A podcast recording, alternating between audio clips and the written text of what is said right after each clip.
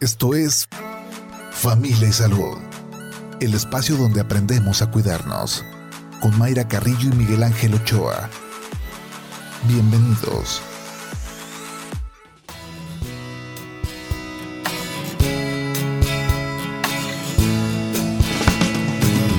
¿Qué tal? ¿Cómo está? Muy buenos días. Bienvenidos a Familia y Salud este viernes. Así es, llegamos al viernes 18 de noviembre del 2022. Gracias que, nos acompaña. Pues iniciando un fin de semana largo, recordemos que el próximo lunes 21 de noviembre pues es día eh, de asueto. También un día de eh, un fin de semana de muchas compras porque hoy comienza el buen fin. Hay que ser muy responsables con eh, las compras de fin de año. Eh, en algunos eh, sectores se les adelanta el aguinaldo a los trabajadores para que tengan pues oportunidad de, hacer las compras con, con descuentos, pero esto de responsabilidad, de hacer cuentas, de ver lo que se tiene. Uno se entusiasma cuando ve esos letreros eh, de ofertas, pero luego hay letras chiquitas, hay que ver. Eh, y hay que hacer cuentas para no llegar al mes de enero. Eh, pues con, ese pendiente de, las deudas, bien dicen que es la cuesta de enero, entonces también aprovechar bien estos, estos días, sobre todo de lo que se necesita, porque todo se nos antoja, pero hay que ser como muy conscientes de, los regalos que queremos otorgar, otorgar en fin de año y lo que requerimos. Bien, pues esta mañana vamos a platicar de niños prematuros. Em, cuáles factores influyen para que nazca un niño prematuro, eh, qué cuidados debe tener eh, durante el embarazo la mujer y también la planeación que se debe de tener, donde aquí va a la par también eh, el hombre, mujer, este, la mujer y el, el caballero, esta planeación que se tiene que hacer pues en pareja cuando se busca un embarazo, qué está haciendo el Hospital Civil de, Guadalajara, qué programas tiene a favor de los, de los niños prematuros. De esto platicaremos esta mañana, así que lo invitamos a que se quede con nosotros y a que participe con sus comentarios y preguntas. Estamos recibiendo sus llamadas al 33 30 30 53 26 y en la terminación 28. También recibiendo sus mensajes vía WhatsApp 33 10 77 21 76. También algún tema que le gustaría que tocáramos aquí en Familia y Salud, por supuesto, esas sugerencias son bienvenidas. Vamos a escuchar algunos datos que nos tiene producción sobre el tema de esta mañana, niños prematuros. Se estima que cada año nacen 15 millones de niños prematuros. Se considera prematuro un bebé nacido antes de que se hayan cumplido 37 semanas de gestación y las complicaciones relacionadas con la prematuridad son la principal causa de defunción en niños menores a 5 años. Entre las causas podemos encontrar infecciones, enfermedades crónicas y la genética, aunque a menudo no se identifica la causa. La mejor forma de prevenir las complicaciones en los bebés nacidos prematuramente es tener servicios sanitarios durante el parto y el periodo postnatal, administrar antibióticos para tratar las infecciones del recién nacido, llevar una buena alimentación y tener buenos hábitos antes, durante y después del embarazo. De esta manera, la gestación será una experiencia positiva y segura.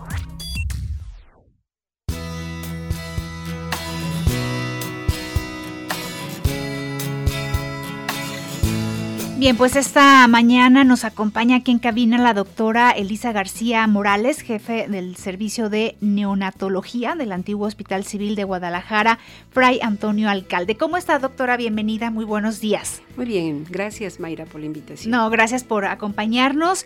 Ayer fue eh, el día, eh, este Día Mundial o Internacional, luego me... Este, día Mundial, de, la Prematuridad. Así es, y pues se tuvieron eh, eventos importantes, jornadas de información y, algo que eh, pues eh, nos, nos pone pues contentos en el sentido de pues los servicios que se ofrecen en los nosocomios que tenemos aquí en Jalisco y por supuesto el Hospital Civil de Guadalajara es que ayer se inauguró una sala, sala de lactancia.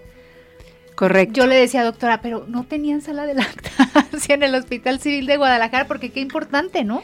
Sí, sí, sí, sobre todo para las madres trabajadoras. Sí. Se va a prestar el servicio también a usuarias, a madres que tengan ahí pacientes hospitalizados, madres que vayan a algún estudio o que vayan a hacer alguna cuestión, digamos, de, algún tema. Pero realmente está dirigida a las madres trabajadoras que tenemos el derecho de amamantar a nuestros hijos y trabajar y digamos cotejar el ambiente laboral con el ambiente familiar. Claro. Pues hablemos, eh, doctora, de los niños prematuros. Em, y yo decía antes de, llegar al tema de cuando ya está en brazos de una mamá, cuando están atendiendo los doctores ese niño em, prematuro, vámonos hasta el tema de la planeación. Bueno, no sé qué tanto se, se planea un embarazo hoy en día, pero cómo influye para que tenga un buen peso, para que no tenga complicaciones un bebé si hay una planeación. Usted ha dicho la palabra correcta, planear o prevenir. Eh, cuando a mí me preguntan cuál es el mejor tratamiento para la prematuridad, les digo evitar que nazca prematuro. Ese es lo mejor que podemos hacer. Y sí, por supuesto que sí se puede. Y la segunda palabra es planear. Si mi pareja y yo deseamos embarazarnos, pues tenemos que ir a revisar tenemos que revisar que estemos en el mejor estado de salud. Revisarnos. Ambos. porque, esto es de dos. A la, a la, mujer, ¿no? claro, se carga todo, pero es de dos partes.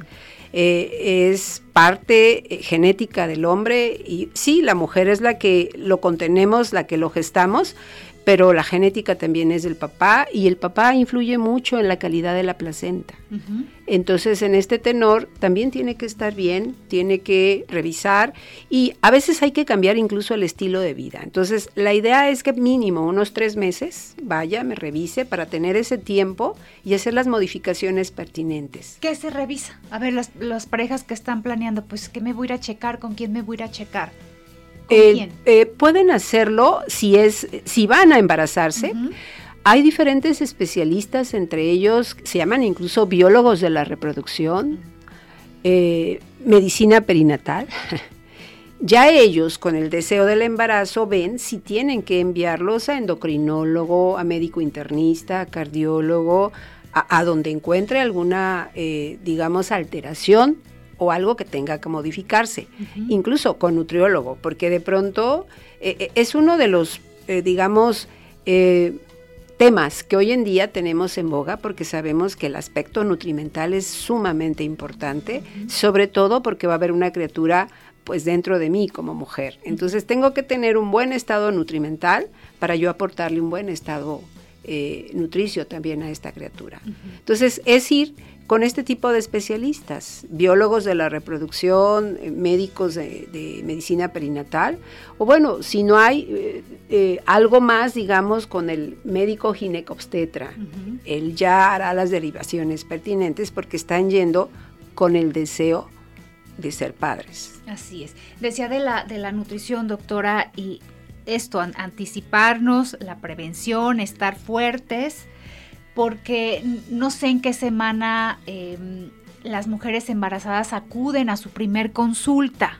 ¿Cuánto tiempo ya, ya pasó? Y entonces ya, ah, pues ya deme ácido fólico, que es lo primero que, que pensamos cuando hay un embarazo. Pero no solamente es el ácido fólico, ¿y cuánto tiempo ya se perdió?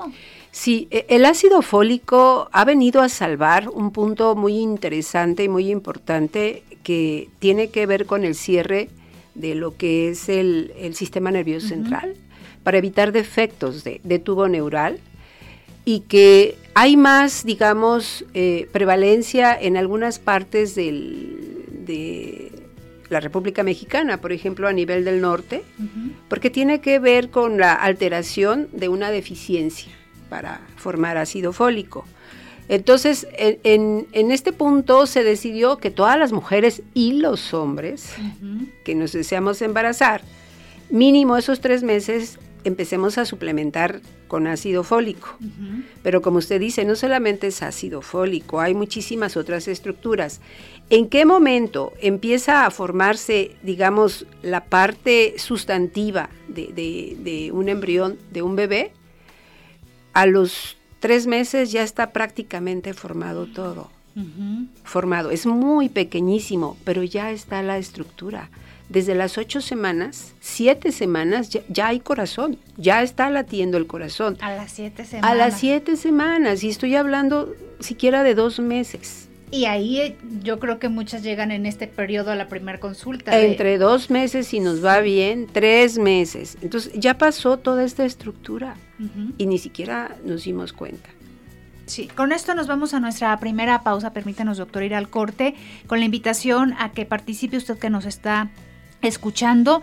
Recuerde que estamos recibiendo sus mensajes vía WhatsApp 33 10 77 21 76 o a cabina también nos puede marcar al 33 30 30 53 26 terminación 28.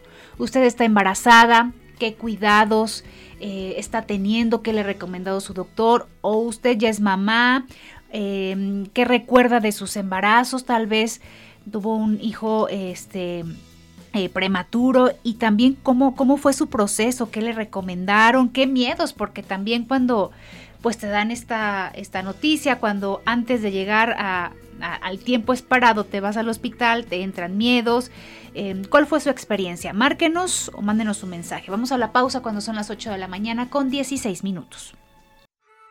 Familia Salud, donde todos aprendemos a ser saludables para vivir mejor. Regresamos.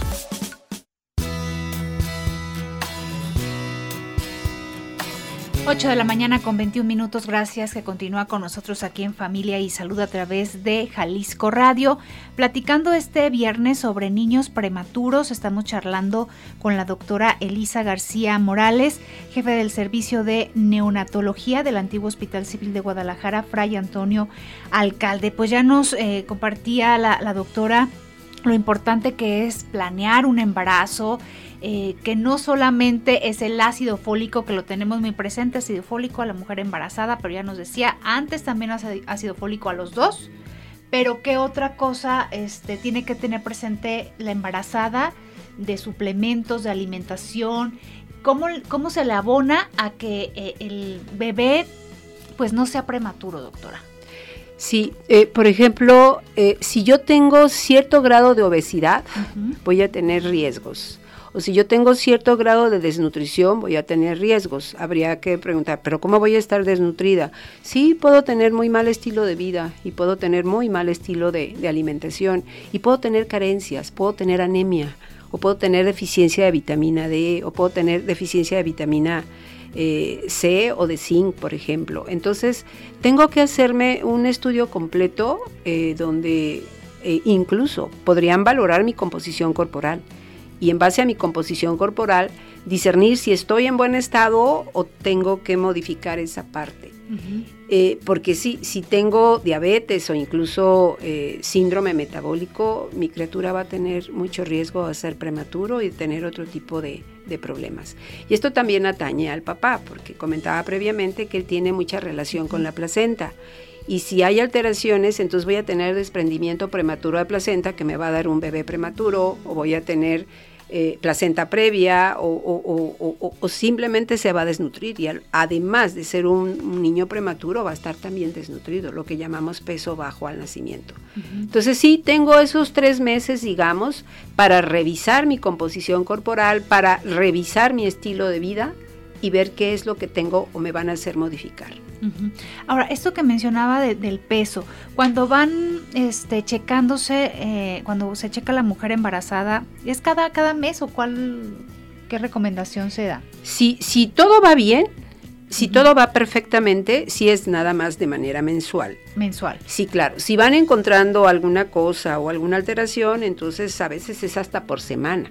Okay. Pero eso ya depende de, la calidad o la característica del embarazo. Entonces, si cada mes o, según la recomendación, la, fecha que le toque revisión, em, van checando el miden, ¿no? El bebé cómo, cómo, cómo va el crecimiento. Si hay un menor peso, menor crecimiento, ahí ya hay como un factor, ya ustedes, este, eh, como especialistas, sospechan este, que pudiera tenerse una complicación y poder ser prematuro? Sí, sí, sí. Desde eh, aquí eh, quiero hacer un llamado importante a que las mujeres lo mínimo que tenemos que saber es la fecha de nuestra última menstruación. Y no dejarle esto al médico, porque de pronto cuando les pregunto, yo como neonatóloga, oye, ¿de cuántas semanas nació tu bebé? Ah, bueno, es que el doctor me dice, ¿por qué el doctor? Tú eres, tú, es tu cuerpo, tú tienes que saber. Tú tienes las fechas. Claro, por supuesto, porque la, eh, los equipos con lo que los médicos eh, deducen, porque es una deducción, la edad gestacional es con mediciones que hacen los equipos sobre perímetros, perímetro cefálico o miden eh, vértice céfalo-caudal y entonces meten estos datos a la máquina y la máquina arroja un probable diagnóstico, pero eso es un probable diagnóstico. Si yo como mujer sé perfectamente cuándo fue mi fecha de última menstruación, y estoy yendo, estoy acudiendo a que me hagan este ultrasonido. Y entonces hay una discrepancia en donde en base a mi fecha de última menstruación digo que tengo, no sé, 34 semanas y el equipo está arrojando que tengo 28 semanas, ahí ya existe la alta probabilidad de restricción en el crecimiento. Y entonces se prende un foco rojo. Dice, algo está pasando. Y de ahí hay que pasar a otro tipo de exámenes como sería eh, la medición de los flujos. Se pueden medir los flujos de la placenta hacia el bebé o algo que se llama perfil biofísico. Entonces ahí se prende un foco rojo. Pero si yo como mujer ay no, no sé ni cuándo fue mi última menstruación. Es que eh, soy irregular y entonces las fechas, pues, no sé, ¿verdad? Así es. Sí. Entonces ahí, pues le va a decir el, el obstetra, ah, pues no, yo creo que te, te equivocaste, tienes 28 semanas y se toma la, falsa idea de que es 28 semanas, esta criatura puede tener ya ese, ese problema y seguir con el problema, pero parece que está bien porque le dejaron las 28 semanas erróneamente. Entonces todos esos factores son sumamente importantes. Y yo les digo a mis estudiantes, eh, digo, si estás en riesgo de embarazarte o buscas embarazarte, lo mínimo es que tengas un calendario y pongas tu, tu crucecita, tu circulito, para que seas tú, como debe de ser, quien, quien, defina la edad gestacional que tiene tu bebé y a partir de ahí ir haciendo toda esa serie de, consultas y de seguimiento para eh, definir que, que, lleva un buen crecimiento. Ahora, pueden tener muy bien sus fechas, igual hubo planeación, este, suplementación, una buena alimentación, todo en orden, todas estas recomendaciones al pie de la letra pero puede eh, que, se tenga también un niño prematuro. O sea, otros factores también pueden influir. Claro, claro. Hay, hay, nosotros dividimos en tres rubros eh, la posibilidad o el riesgo de un parto prematuro.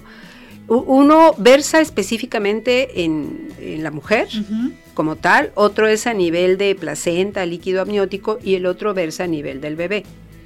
En relación a la mamá, pues sí tiene que ver sobre todos estos puntos que estábamos eh, tratando, pero en relación a la placenta puede haber esto, que, que, no, que no se, la placenta no es donde tenía que haberse insertado. Hay inserciones que, que no ocurren de manera adecuada y empieza con sangrados. Eh, hay un punto bien interesante que se llama infección de vías urinarias, que es una causa importantísima de, amenaza de parto prematuro o de parto prematuro y son infecciones de vías urinarias.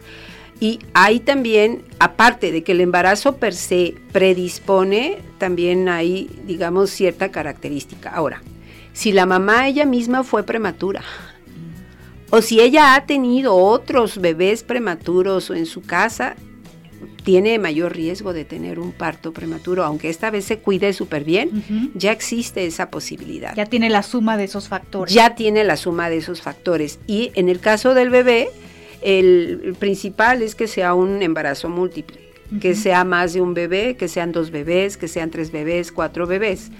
Eh, obviamente van a estar en un espacio donde debería de haber un solo bebé, entonces por falta de espacio e incremento de peso, esto también nos lleva a una posibilidad de un parto prematuro. A ver, aquí cuando hay un embarazo múltiple, em, eh, se, se, interrumpe, digamos así, hasta cierta semana, o sea, ya deben de nacer porque es un embarazo múltiple para que no se tengan riesgos, o, o de, o sí se deja hasta que hasta que quieran llegar los bebés, vaya, a la fecha que, se decida. Aquí, por ejemplo, si son dos, que es lo más común, y la mamá ya no es primer embarazo, porque debo decir que en el primer embarazo el útero no es tan elástico, porque es primera vez que va a estirarse. E, e, es un agrandamiento espectacular, porque el útero normal sería como el puño de una mano y en el puño de una mano no cabe una criatura de 3,700. Entonces es espectacular lo que agranda. Eh, si es primera vez y hay dos bebés, pues va a ser muy difícil que, que expanda más allá de lo que debería para dos niños. Y en este caso no van a alcanzar a crecer lo suficiente porque ya no va a haber expansión. Pero vamos a suponer que en este caso es una mamá que ha tenido cuatro hijos o cinco hijos y su útero es más elástico y solo son dos bebés, podrían llegar al término. Incluso podrían nacer de manera vaginal, por parto. Esto es, si los niños están bien con todos estos exámenes que yo hablaba, flujos placentarios, nivel de crecimiento, pueden llegar a la semana 37, 38 y pesar 3 kilos cada uno de ellos y nacer por vía vaginal.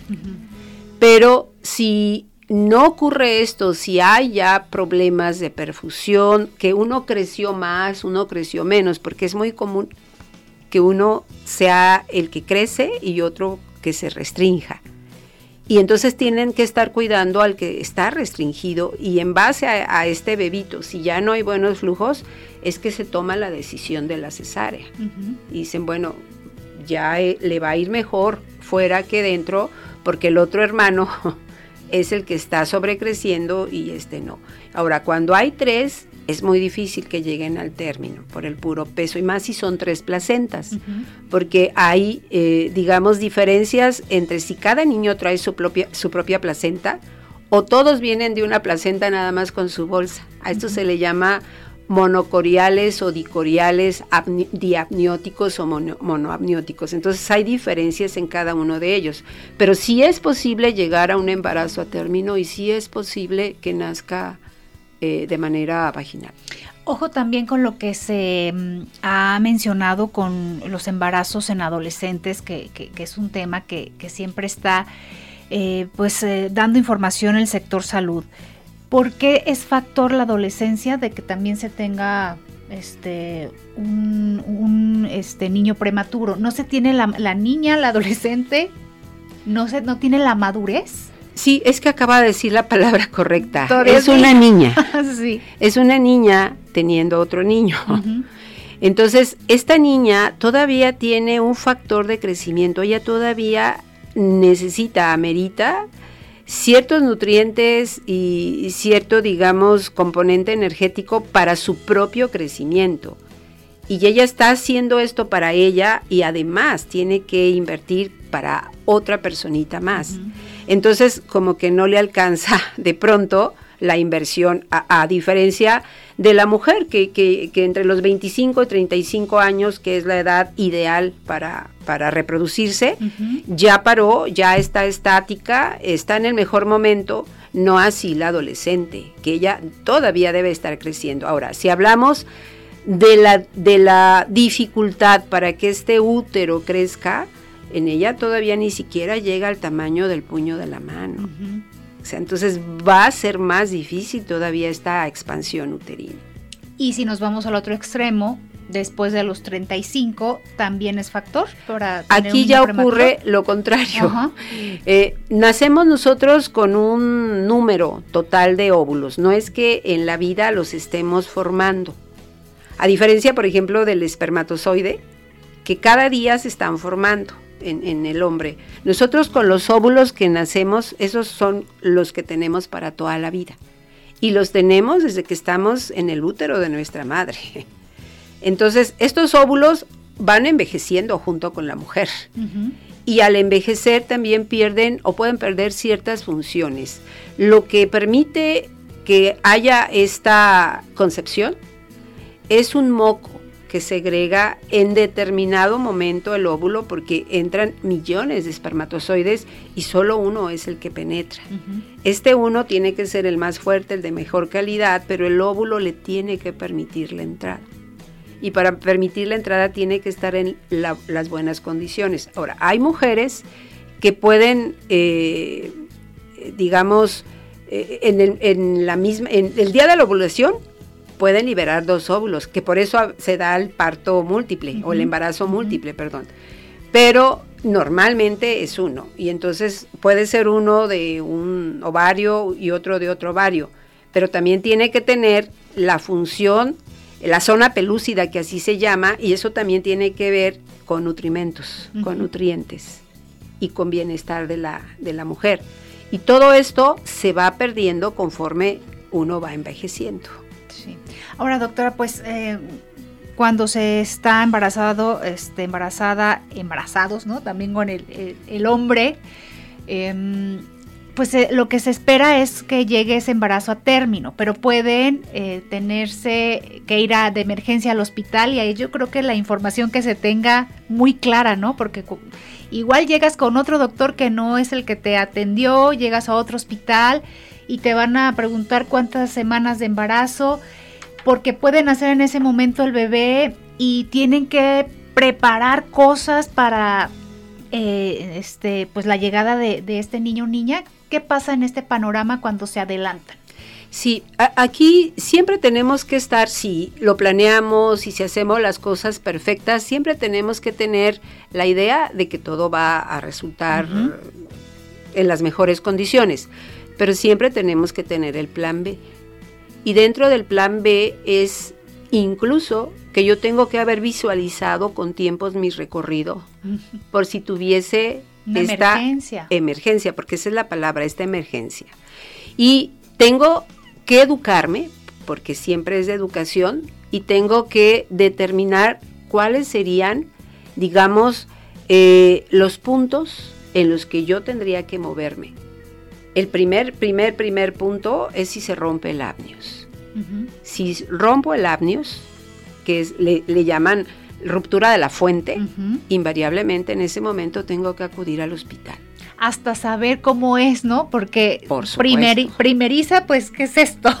¿No? Por supuesto. Haberlo platicado este, previamente con, su doctor. Y, con el médico que yo me atiendo, obviamente tengo que tener ese contacto, pero bueno, el médico puede estar fuera del país, puede estar en una intervención quirúrgica, puede tener un tipo de actividades que en ese momento no le permitan comunicarse. Entonces tengo que tener mis alternativas. Tengo que tener mi plan A, pero luego voy a tener mi plan B, C y no sé, llegar hasta la Z. Pero tengo que ir en puntos. Aquí lo más interesante es eso, que, que, rompo la fuente, invariablemente tengo que ir a que me revisen.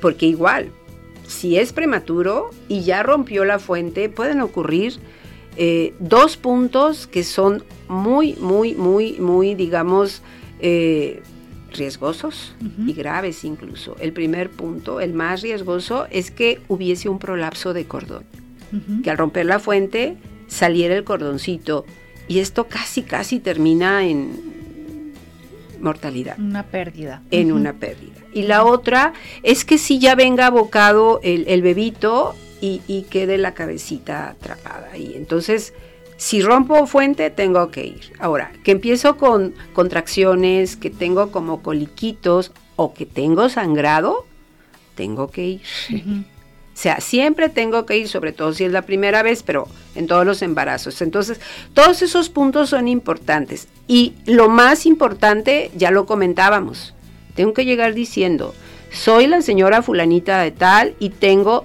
30 semanas de gestación. Es mi esposa, esposa fulanita de tal y tiene también el esposo que tenga la información. Exacto. Porque igual en esta gravedad y confusión, la información no fluye para la mujer en ese momento. Exacto. Sí. Y para mí es mucho más importante como médico que esté en el área de urgencias, que me digas, tengo 30 semanas, a que no me digas eso. Porque cuando ya me dices, tengo 30 semanas y traigo contracciones o traigo sangrado, también se prende el radar. ¿Y cuando se adelanta, se opta por, em, por cesárea o puede ser también parto? Aquí va a depender del avance que tenga la señora. Si ella no acudió en su momento y ya trae, eh, hablamos nosotros de centímetros de dilatación, que va del 0 al 10.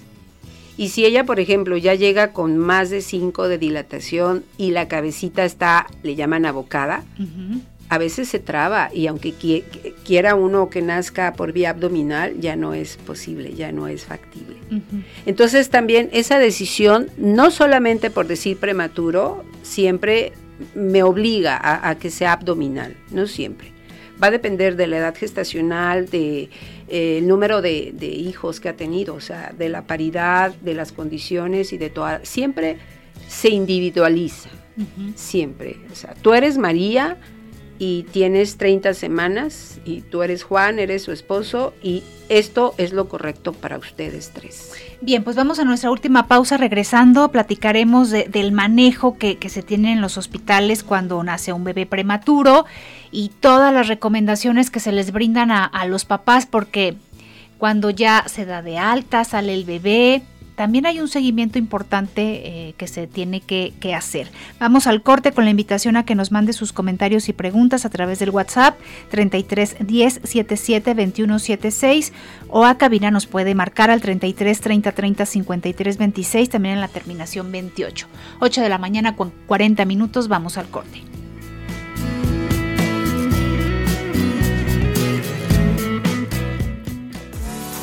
Estás escuchando Familia Salud. Continuamos. Familia Salud, donde todos aprendemos a ser saludables para vivir mejor. Regresamos.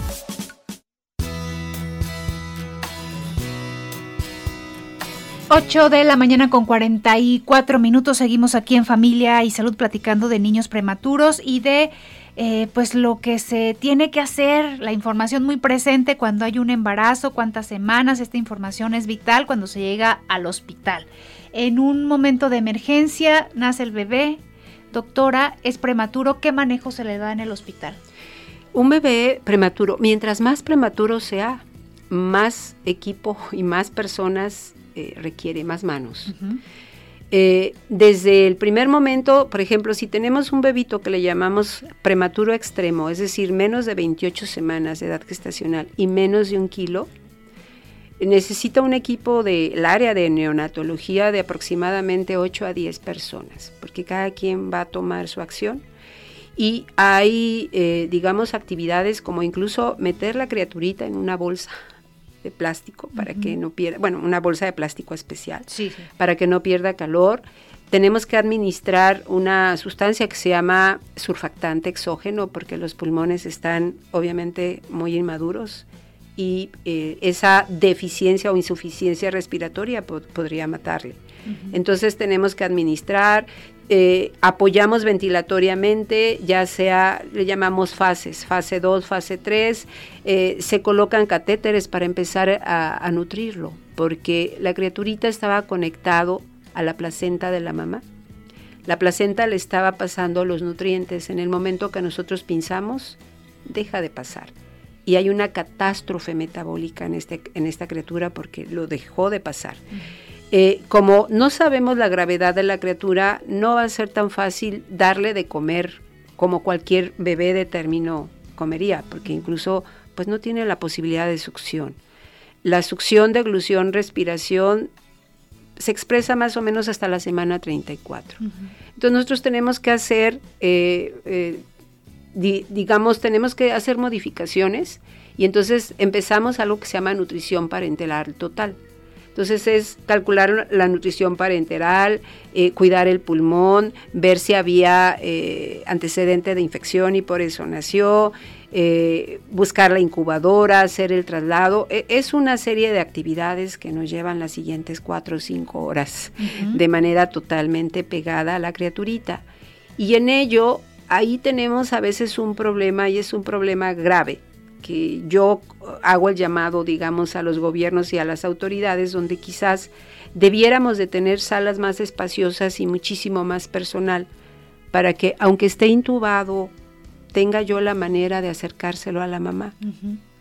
Porque debemos de dar el apego inmediato. O sea, debe ser eh, una condición sumamente brusca y totalmente deleteria en lo emotivo ese corte, ese corte tan brusco y sobre todo en un momento que yo no esperaba. Y que hemos visto videos, no sé usted que nos está escuchando, luego estos videos que circulan en las redes sociales de bebés muy chiquititos, muy pequeñitos, donde así conectados, pero están en el pecho de la mamá.